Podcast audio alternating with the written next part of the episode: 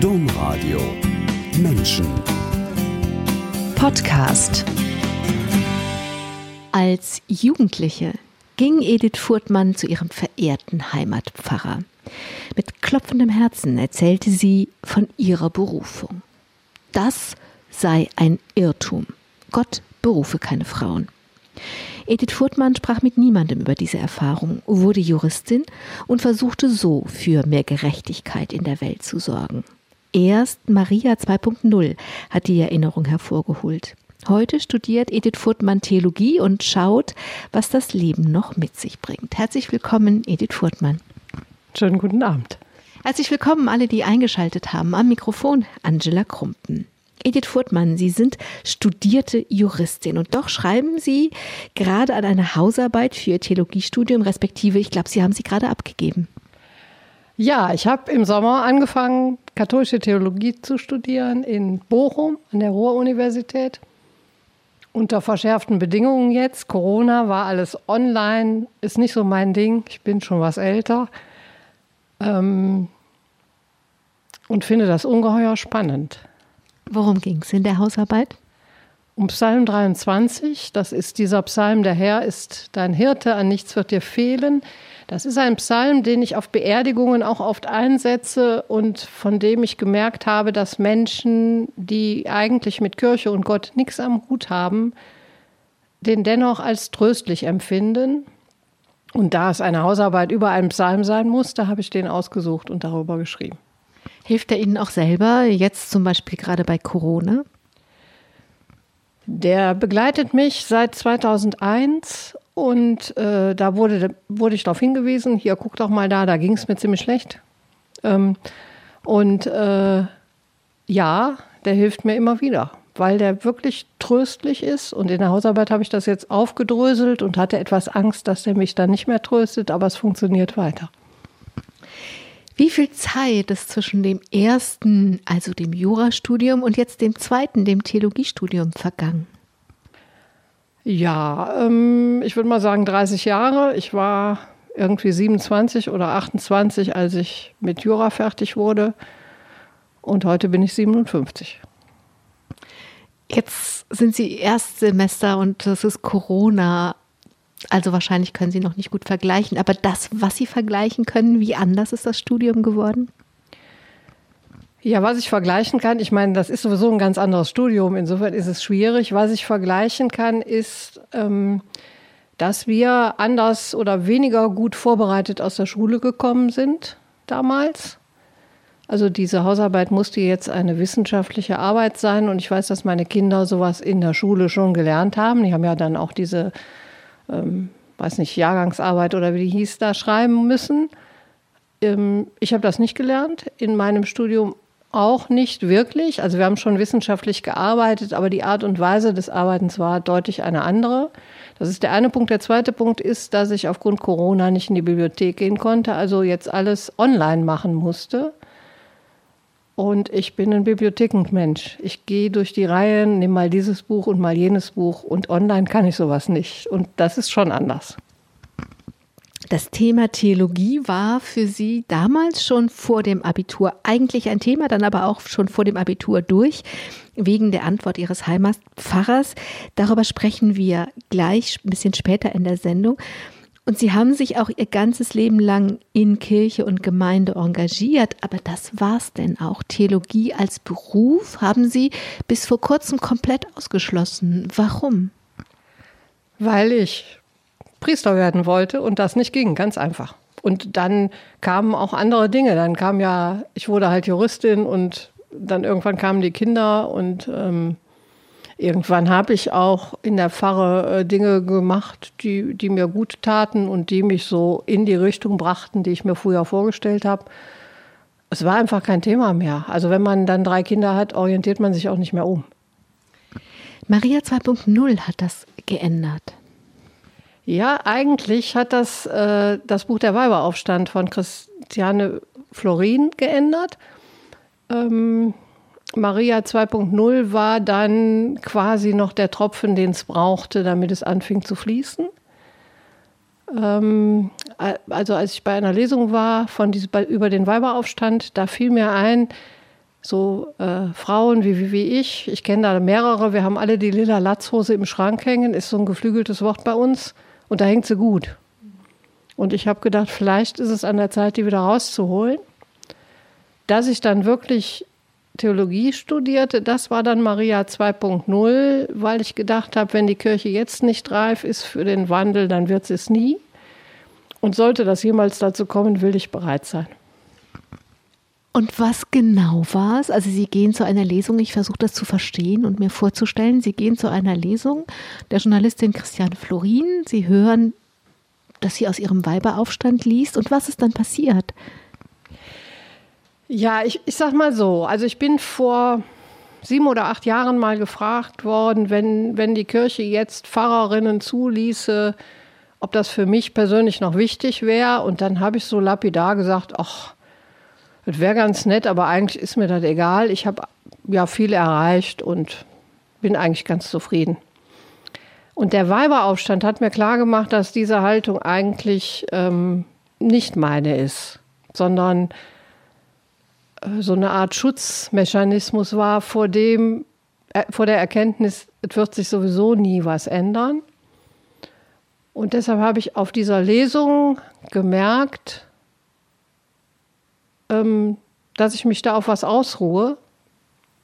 Und das ist eigentlich nicht meins, mich irgendwo drauf auszuruhen. Das war der, An der äh, Anlass, nochmal anders hinzugucken und mich nicht mehr abspeisen zu lassen. Und da war der Gedanke zu studieren schon da, aber noch nicht so konkret. Also offensichtlich sich auch nicht mehr von sich selbst abspeisen zu lassen und von diesem Schutz vor dieser Dauerfrustration, dass, dass es ja sowieso nicht geht, also dann versuche ich auch gar nicht, versuche ich es auch gar nicht. Also sie haben sich auch von innen nicht mehr abspeisen lassen. Ja, genau. Also es gibt ja diesen schönen Spruch, die süßen Früchte hängen hoch und da komme ich halt nicht dran. Ähm, doch, muss ich halt Wege suchen. Und das ist eigentlich auch, was ich in meinem Leben ganz oft probiert habe. Aber in dem Bereich hatte ich das völlig ausgeblendet. Und das wollte ich nicht mehr. Sie sind dann Juristin geworden. Das lag eigentlich auch gar nicht fern, denn wenn wir jetzt noch mal weiter zurückgehen, als Sie ein kleines Kind waren, haben Sie früh gesagt, ich werde Richterin. Das lag auch jetzt nicht, der Apfel fällt nicht weit vom Stamm. Ihr Vater war Richter. Es gab eine befreundete Kollegin, also eine Richterin, die viel ins Haus gekommen ist, zu Besuch kam.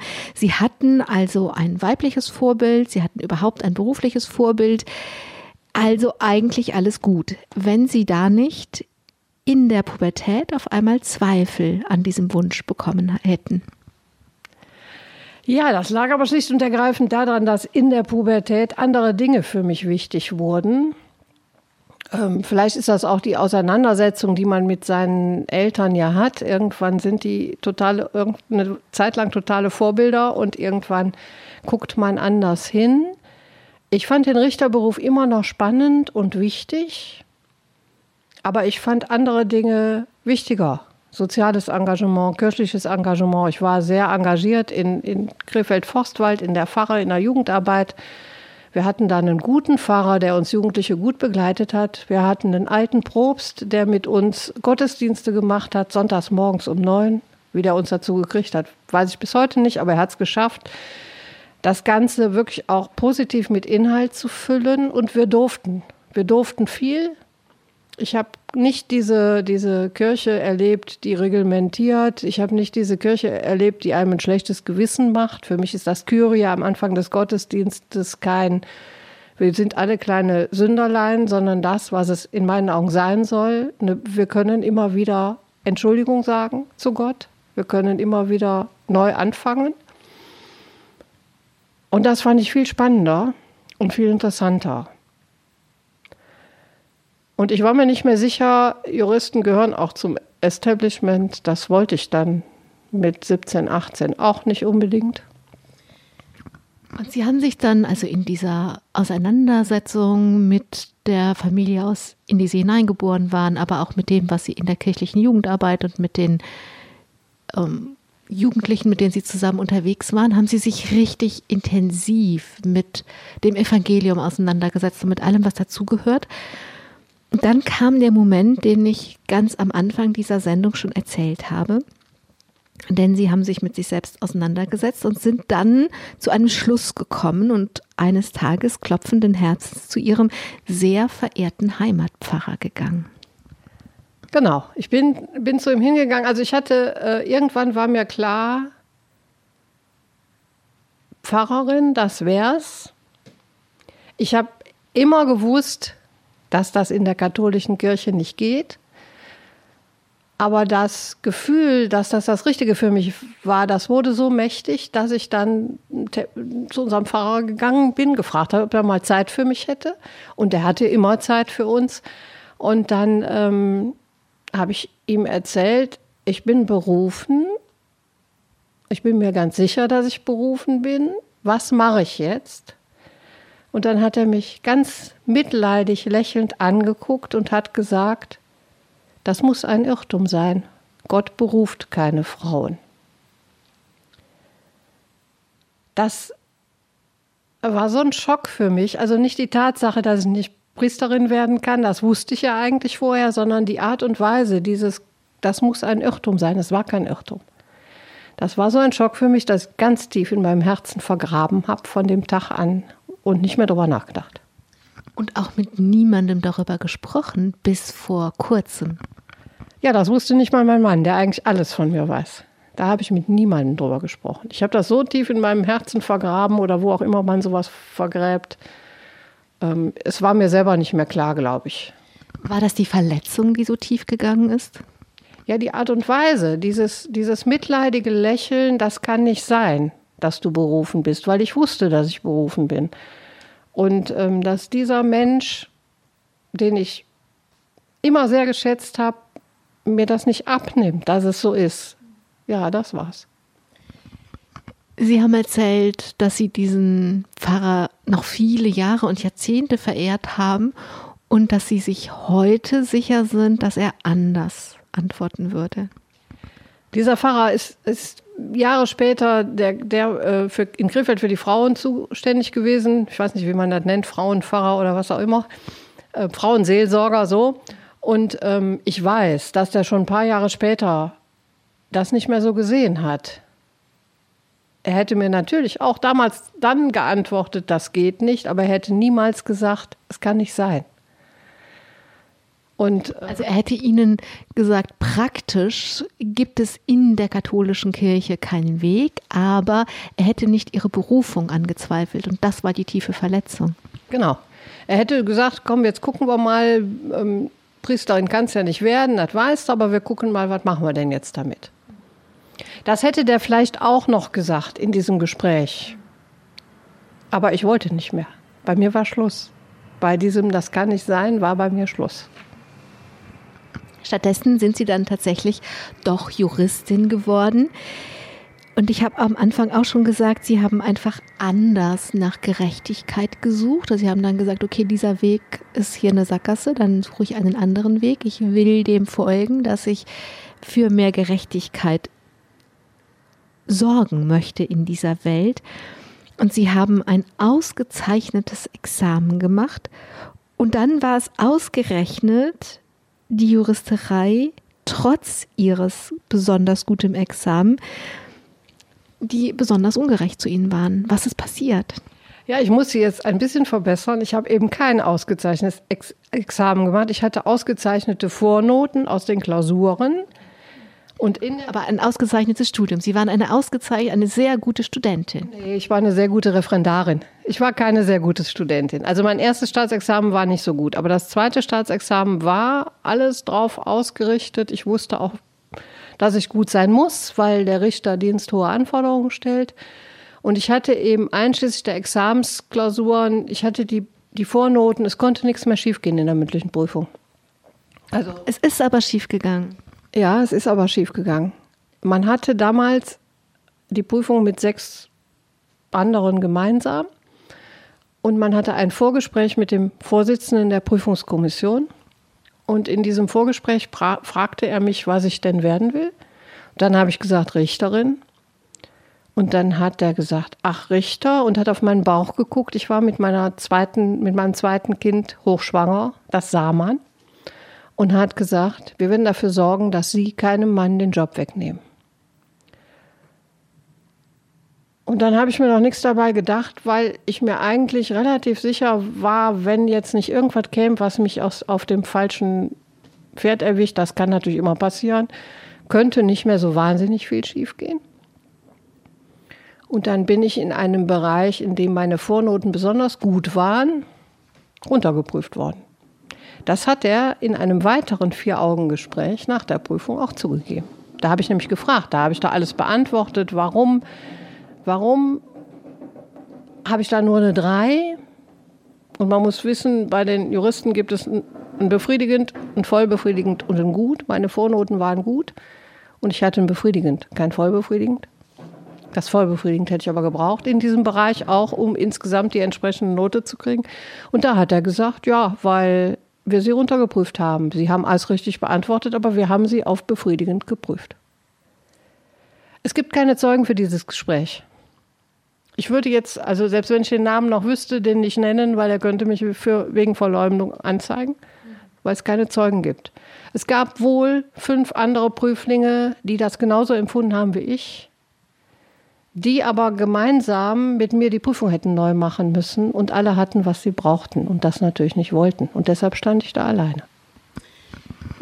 Also, mal abgesehen davon, dass Sie sich zwei Berufe ausgesucht haben und Ihnen beide aus meiner Sicht aus sexistischen Gründen das verwehrt worden ist, das zu tun, was Sie gerne tun wollten, habe ich mich gefragt, Sie haben ja zwei Töchter. Wenn denen das heute passieren würde, würden Sie denen raten, sich zu wehren? Ja, klar, sofort. Aber ich merke schon, ähm, dass die Zeit vielleicht doch heute ein bisschen anders ist. Also ich merke schon, dass sie die Kinder gar nicht mehr diese Notwendigkeit sehen, was ich ähm, schade finde, dass sie gar nicht mehr diese Notwendigkeit sehen, sich als Frau, ähm, also über Feminismus irgendwie nachzudenken, weil die das nicht so erleben wie ich das erlebt habe oder wie wir das erlebt haben. Ich war ja nicht alleine in der damaligen Zeit damit. Ähm, allerdings wissen beide meine Töchter, dass Männer und Frauen nach wie vor nicht gleichberechtigt sind. Aber die wissen sich auch zu wehren. Ihnen, Sie haben darüber nachgedacht, aber Ihnen ist es nicht gelungen, sich zu wehren. Sie haben schon gesagt, Sie waren hochschwanger mit dem zweiten Kind. Sie haben einen Mann geheiratet, der mit ihnen alles teilen wollte. Also sie haben sich die Familienarbeit und die Erwerbsarbeit geteilt. Am Anfang haben sie das Geld verdient und ihr Mann war bei den Kindern und dann haben sie dasselbe erlebt, was ich was von dem ich glaube, dass alle Eltern erleben, die keine klassischen Rollenvereinbarungen äh, Rollenverteilungen vereinbaren. Irgendwann fängt man an zu strugglen und sucht die Balance, wenn beide beides machen wollen. Wann kamen Ihre Probleme? Im Grunde war das so. Also solange ich ähm, Referendarin war, habe ich Geld verdient. Als das erste Kind kam, ist mein Mann zu Hause geblieben. Dann hatten wir eine Tagesmutter. Er hat seine Doktorarbeit geschrieben. Er war aber immer nur so in, hatte immer nur so Zeitverträge. Immer so ein Jahr. Als die zweite unterwegs war, wurde er gerade gekündigt. Wurde dann wieder verlängert, Gott sei Dank. Aber es war immer so ein Hin und Her. Und wenn ich jetzt Richterin geworden wäre, dann hätte er sich eine Stelle gesucht, wo er hätte halbtags arbeiten können. Das war eigentlich unser Plan. Das hat dann nicht funktioniert. Ähm, dann habe ich mich selbstständig gemacht als Anwältin. Erst habe ich fünf Monate in einem Anwältinnenbüro gearbeitet. Das war aber, sagen wir mal, schwierig, weil ich eben schon die zwei Kinder hatte. Und obwohl da nur Frauen waren, ist eine Frau, die aus dem Büro fährt, weil das Kind krank ist, um das am Kindergarten abzuholen, immer unter Verdacht, nicht genug zu arbeiten. Ähm, also es hat nicht so wirklich geklappt und ich war auch zu, also ich hatte zu sehr den Richterblick für eine Anwältin, die damit Geld verdienen muss. Daraufhin habe ich mich dann selbst, selbstständig gemacht und das führte halt dazu, dass äh, ich diejenige war, die mit Haushalt und Kindern blieb. Das mit der Selbstständigkeit hat insofern gut geklappt, als ich Mandanten hatte, Aufträge und auch ganz gut war. Es hat nicht funktioniert, weil ich nicht in der Lage war, meine Honorare einzutreiben. Und irgendwann war ich pleite. Und dann bin ich quasi zu Hause geblieben. Als meine Jüngste in die Schule kam, wenn andere Frauen anfangen zu arbeiten, habe ich quasi aufgehört. Wenn wir hier versuchen, ein bisschen das Bild von Edith Furtmann zu zeichnen, dann wäre dieses Bild sehr inkomplett, wenn wir nicht die Politik mit dazu nehmen würden. Ähm, ich habe schon gesagt, sie waren kirchlich engagiert, zusammen mit ihrem Mann auch. Sie waren aber auch ganz früh politisch. Ihr Mann auch. Ihr Mann ist allerdings ein bisschen früher schon politisch auch engagiert gewesen und er hat, sie haben mich vielleicht ein bisschen mit in die Kirche genommen in, zum Engagement und er hat sie, die sie politisch waren, mit ins politische Engagement genommen. Kann man das so beschreiben? Ja, so ungefähr, wobei man mal andere Wege gegangen ist als ich später. Der, er ist, wir waren im BUND beide Mitglied und er hat sich in der Ortsgruppe, wir wohnten damals in Karst, in der Ortsgruppe sehr engagiert. Und ähm, da war das so, dass die Ortsgruppe auch und die Grünen, das war eng, eng verbandelt. Wir sind dann aber drei Jahre später nach Tönnesforst gezogen, aus den verschiedensten Gründen. Das ist der Ort, aus dem Sie auch stammen. Sie sind quasi nach Hause gezogen. Ja, wir sind quasi nach Hause, also zu mir nach Hause gezogen. Mein Mann ist Westfale, aber der war ja jetzt schon länger am Niederrhein. Und ähm, da hat mein Mann dann wieder Kontakt zu der Ortsgruppe gesucht, was leicht war, weil der Robert Seifert, der da einer der führenden Leute war, den kannten wir. Und äh, hat in dieser Ortsgruppe den, einen grünen äh, Politiker, Herbert Derksen, kennengelernt und ähm, hat dann so erzählt, ja, meine Frau, die liebäugelt ja so ein bisschen mit der grünen Politik. Und der Herbert war einer, wenn man sowas sagt, dann machte der Nägel mit Köppe. Einen Tag später hatte ich Infos über die Grünen in Tönesforst im Briefkasten und zwei Tage später den Anruf, wann ich denn jetzt mal kommen wollte zu einer Fraktionssitzung. Dann habe ich das gemacht. Und äh, ja, und dann war ich mittendrin. Dann waren Sie Bürgermeisterkandidatin in den 90ern und danach auch Sprecherin der Grünen Fraktion im Stadtrat. Also Sie haben wirklich Lokalpolitik oder Kommunalpolitik mitgestaltet. Hat das Spaß gemacht? Ja, meistens. Also meistens hat das Spaß gemacht. Am Anfang hat das ungeheuer Spaß gemacht, war völliges Neuland für mich. Ich bin da ganz unbefangen rangegangen und habe gedacht, Politik, Kommunalpolitik ist die Politik für meinen Nachbarn, für meine Familie, für die, die mir am nächsten sind. Da geht es um die Sache. Habe dann mühsam gelernt, dass es nur wenige Politiker so sahen. Bin heute der Meinung, ähm, Parteipolitik gehört nicht in die Kommunalpolitik.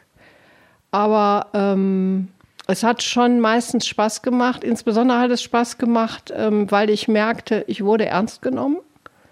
Auch von den politischen Gegnern oder gerade von den politischen Gegnern. Was nicht immer schön war, was manchmal sogar richtig fies war, aber was mir zeigte, dass mein Weg der richtige ist. Und auch das hat mir wieder Spaß gemacht. Das haben Sie dann auch eine Weile gemacht. Parallel dazu hat sie aber die Arbeit, die ehrenamtliche Arbeit in unterschiedlichen Gemeinden nie losgelassen. Und dann kam eine Zeit, da waren sie, Edith Furtmann, in einer Gemeindeleitung aktiv. Und da gibt es ja heute viele Modelle. Deswegen würde ich Sie bitten, einfach mal zu beschreiben. Wenn ich das jetzt richtig erinnere, war das Anfang der Nullerjahre, dass das angefangen hat mit der Gemeindeleitung. Was es für ein Modell war. Ich glaube, es war eine Pionierzeit. Und was Sie gemacht haben. Also wie war das Modell und was war Ihre Aufgabe? Ja, das Modell war so, also als unser ähm, Pfarrer, der, den ich so verehrt habe, äh, die Pfarre verließ, war klar, es kommt kein neuer. Das war 1996. Und da ist er schon äh, vorher hingegangen und hat gesagt, ich werde auch wegziehen, ich bin dann nicht mehr da und wir müssen gucken, wie kann es hier weitergehen? Und damals gab es eine Pfarre im Bistum, die war in Mönchengladbach, die wurde geleitet nach Kanon 517.2, der besagt, wenn es keinen Pfarrer gibt für die Pfarrei, kann der Bischof Laien beauftragen, die Seelsorge, die Pastoral in dieser Pfarrei mitzutragen.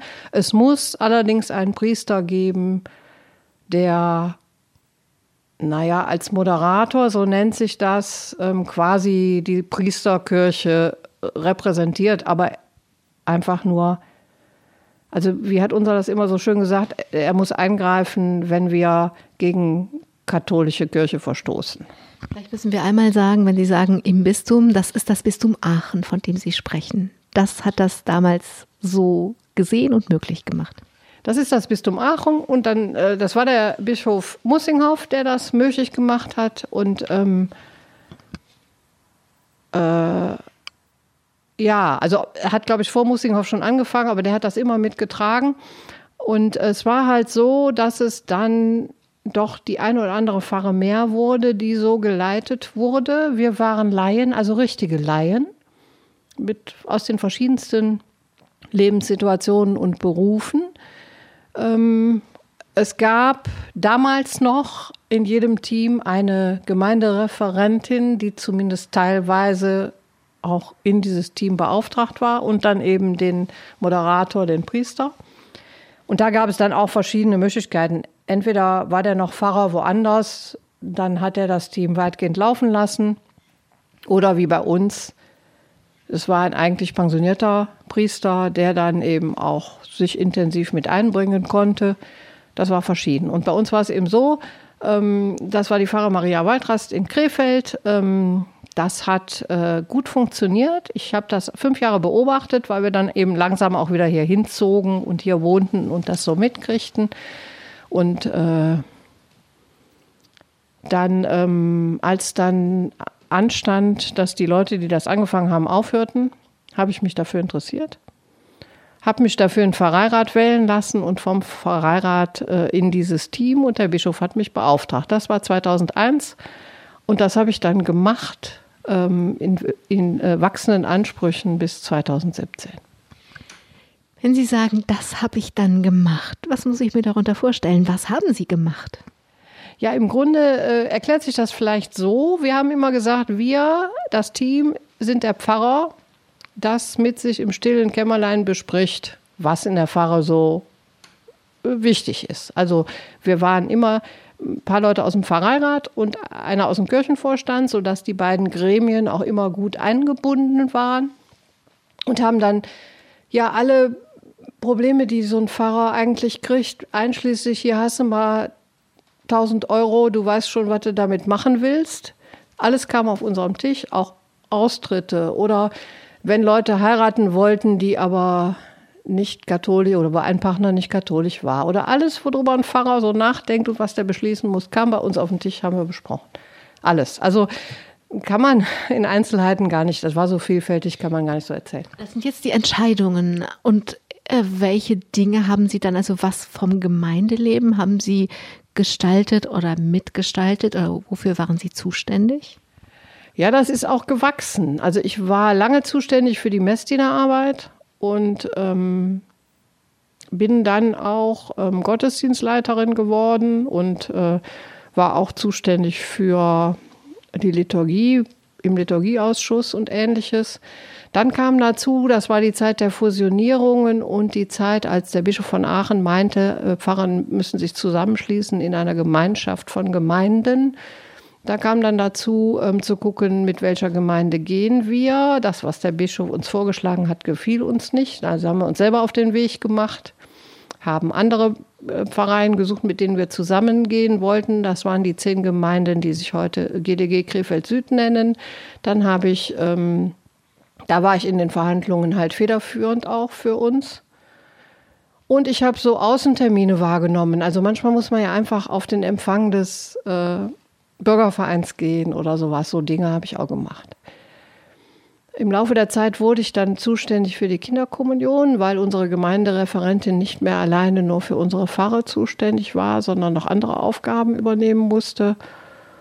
Und ähm, habe dann intensiv die Fusion mit vorbereitet. Wir haben dann fusioniert mit der Pfarre St. Michael, das war 2013. Dann gingen die Gemeindereferentinnen weg und dann habe ich angefangen, Gemeindereferentin Arbeit zu machen. Ich habe die Kontaktstunde in der Schule gemacht, ich habe die Kindergottesdienste größtenteils übernommen. Ich habe einen Teil der Schulgottesdienste übernommen. Ich habe komplett die Arbeit mit dem Kindergarten übernommen. Und ähm, ich habe angefangen zu beerdigen. Also eigentlich, wie heißt der Spruch? Gott schreibt auch auf krummen Gra Zeilen gerade. Sind Sie doch, haben Sie die Funktionen einer Priesterin dann doch gehabt? Ja, nicht alles. Also ich habe zum Beispiel oder tue das bis heute. Ich bereite Kinder, größere Kinder auf die Taufe vor. Die Taufe macht dann der Priester, weil ich das nicht darf. So, also es gibt immer so ein letztes, wo die Hürde ist. Aber da war ich lange Zeit mit zufrieden. Sie haben das einfach, Sie haben die Sachen, die Begrenzungen, die da sind, akzeptiert und sind damit umgegangen. Ja, genau. Ich habe dann auch mal gesagt, habe ich glaube ich vorhin schon mal gesagt, ich habe dann mal gesagt, ich bin ja jetzt da, wo ich hin will. Ich, ich darf zwar nicht predigen, aber ich lege trotzdem das Evangelium aus. Ich begleite die Menschen seelsorgerisch. Ich bereite Kinder auf die Taufe vor. Ich habe die Kommunionkinder, ähm, das hatte ich auch schon vorher angefangen und alle diese Dinge. Ich bin jetzt eigentlich da, wo ich hin will. So. Oder immer schon hingewollt hatte. Dann kam Christiane Florin und der Weiberaufstand und ihnen sind nochmal neu die Augen aufgegangen. Das Bild, was wir von ihnen zeichnen, wird aber auch dann nicht komplett, wenn wir weglassen würden, dass sie an chronischen Krankheiten leiden, zum Beispiel an Morbus Meniere. Das ist eine Schwindelerkrankung. Und das macht ja, wenn man so eine chronische Krankheit hat, dass das Leben nicht unberechenbar, aber doch ein Stückchen unberechenbarer wird. Und wenn ich gucke, was sie alles machen, dann haben sie, müssen sie einen Weg gefunden haben, so dass die Krankheit ihnen das nicht wegnimmt, was sie gerne machen. Es war ein schwerer Weg. Also wenn ich da jetzt so drüber nachdenke, war es ein langer und schwerer Weg, als der Morbus Mania das erste Mal auftrat. Damals war ich eben noch sehr aktiv hier in der Politik in Tönisforst. Ähm, da hat mein Hausarzt mich krank geschrieben. Da habe ich gesagt, warum schreiben Sie mich krank? Ich bin ja gar nicht berufstätig. Und dann hat er gesagt, das hängen Sie sich ans schwarze Brett und da gucken Sie jeden Tag drauf. Das meine ich nämlich ernst. Ähm, dann habe ich angefangen, mir Netz und doppelten Boden aufzubauen. Also erst bin ich mal eine Zeit lang nirgendwo mehr hingegangen, außer zu den Sitzungen des Leitungsteams in der Pfarre. Da habe ich mich hinbringen lassen und die wussten sofort, wenn die weiß im Gesicht wird, muss die jemand von uns nach Hause bringen. Dann habe ich angefangen, irgendwann habe ich auch wieder die ersten Schritte Richtung Politik gemacht, erst mit der Ratssitzung, wo man sich ja nicht vertreten lassen kann. Und immer hatte ich irgendwie also ich habe immer mehr gelernt, ähm, ein Fallnetz zu haben, in das ich reinfallen kann. Und ich habe immer die Menschen darüber informiert, was Sache ist. Und ähm, dann lernt man irgendwann damit zu leben. Es gibt Tage, wo es ganz schlecht ist. Es gab auch noch mal einen großen Rückfall. Da war ich auch ziemlich frustriert. Da hatte ich auch wahrscheinlich so eine Art, ähm, ähm, wie nennt man das, situative Depression. Aber ähm, da war ich aber in guter psychologischer Behandlung auch. Aber ich habe gelernt in all den Jahren, ähm, das Leben mir da drumherum zu stricken. Ich habe auch noch, Sie sagten ja mehrere chronische Krankheiten. Ich habe eine ziemlich fiese Schmerzerkrankung. Da gibt es natürlich auch Tage, wo ich dann gar nicht mehr keine Lust habe und nichts habe. Aber ähm, eigentlich bin ich noch nie deswegen irgendwie ausgefallen. Und ich merke, es hilft mir. Alles das, was ich tue, hilft mir, ähm, zu merken, dass ich weiterleben kann, auch mit den Einschränkungen. Und das tut mir gut. Und natürlich, es gibt gar keine Rezepte, was Ihnen gut tut. Das muss anderen Menschen nicht gut tun und umgekehrt. Aber bei Ihnen ist es eben so, dass wenn Sie dem folgen, was Sie gerne machen, dass es Ihnen dann gut tut und dass es Ihnen hilft, mit der Krankheit zu leben. Ja, also das, das, das merke ich schon. Ich merke aber auch, ähm, dass es mir nicht gut tut, wenn ich viel Stress habe, wenn es viel Schwierigkeiten gibt und ich so überhaupt nichts Positives an dem mehr erkennen kann, was ich da gerade tue, dann wird es schwierig.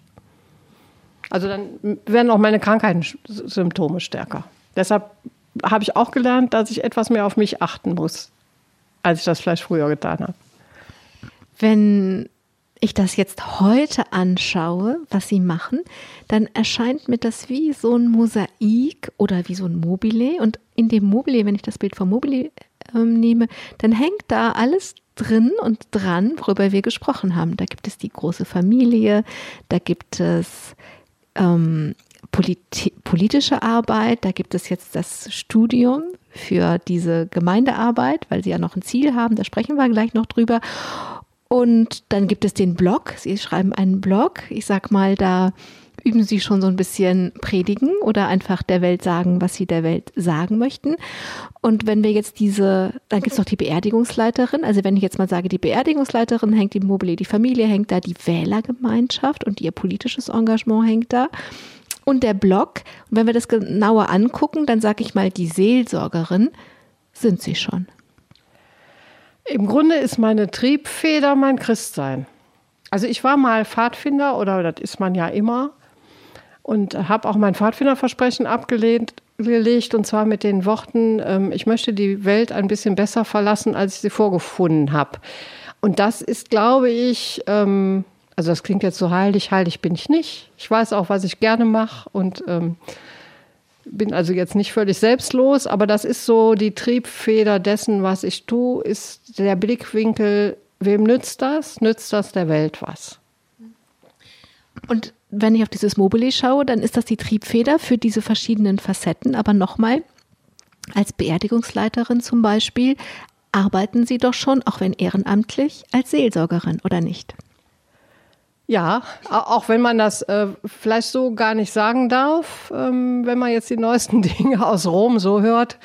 Ähm, ja, und ich sehe mich auch so. Ich sehe mich auch äh, manchmal so, ich bin auch mal Bürgerbus gefahren, da ist es, das ist auch eine Art Seelsorge bei dem einen oder anderen Fahrgast. Ähm, ich, ich sag mal so, wo ich Menschen helfen kann, wo ich der Seele helfen kann, da tue ich das. Und was hat es mit der Politik auf sich?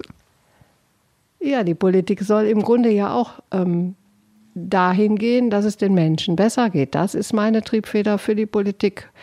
Das ist auch meine Triebfeder gewesen, bei den Grünen einzutreten, weil ich glaube, dass wir ohne die Natur und ohne unsere Umwelt ähm, nicht, irgendwann nicht mehr gut leben können als Menschen. Und ähm, das ist bis heute das, was mich antreibt, äh, Politik für den Menschen zu machen, Umweltpolitik, soziale Politik für den Menschen zu machen.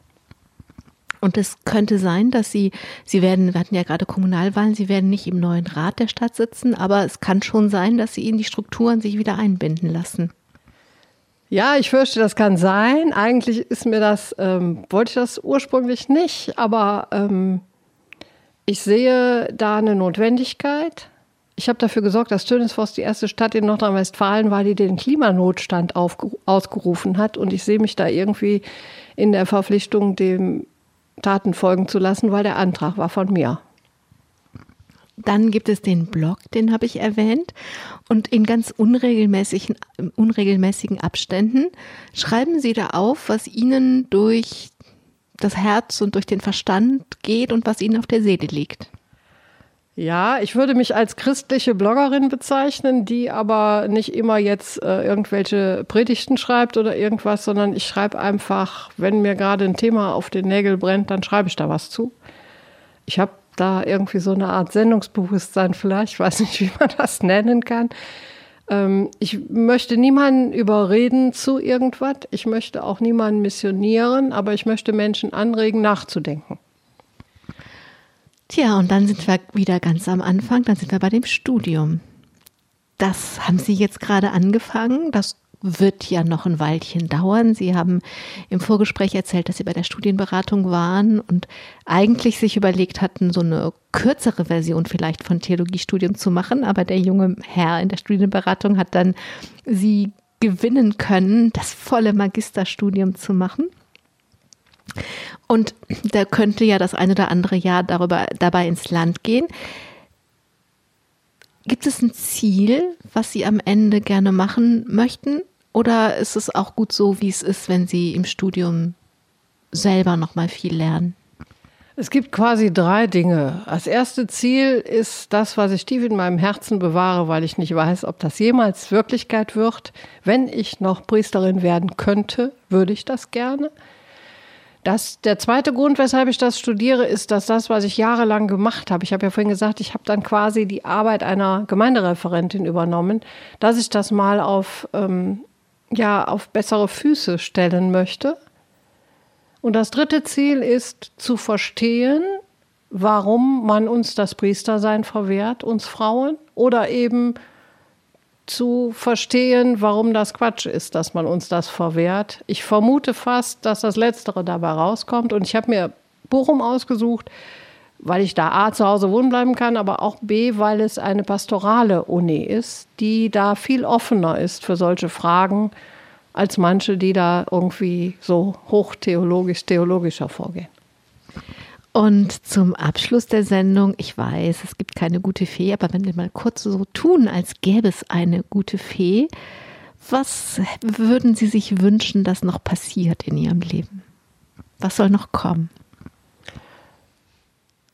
Dann würde ich tatsächlich gerne Priesterin werden wollen. Ansonsten, was noch kommen soll, ist, ähm, dass ich hoffe noch zu erleben, dass wir umdenken, dass wir A lernen, dass alle Menschen gleich sind, egal wie sie aussehen, wo sie herkommen oder was auch immer. Dass wir B lernen, dass wir die Natur brauchen, nicht die uns, aber wir sie. Und ganz privat würde ich gerne irgendwann Oma werden.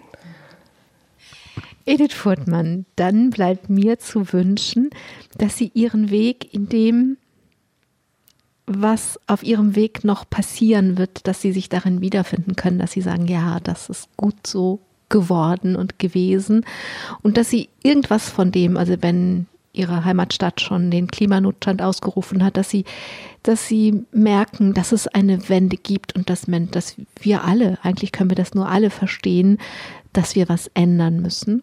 Ich danke Ihnen für die Zeit. Ich wünsche Ihnen alles Gute. Ich danke allen, die zugehört haben und denke, dass ganz viel Inspirierendes dabei war, wie man seinen eigenen Weg finden und gehen kann, auch wenn das eine oder andere Hindernis dabei ist. Am Mikrofon war Angela Krumpen. Machen Sie es gut. Domradio Podcast. Mehr unter domradio.de slash podcast.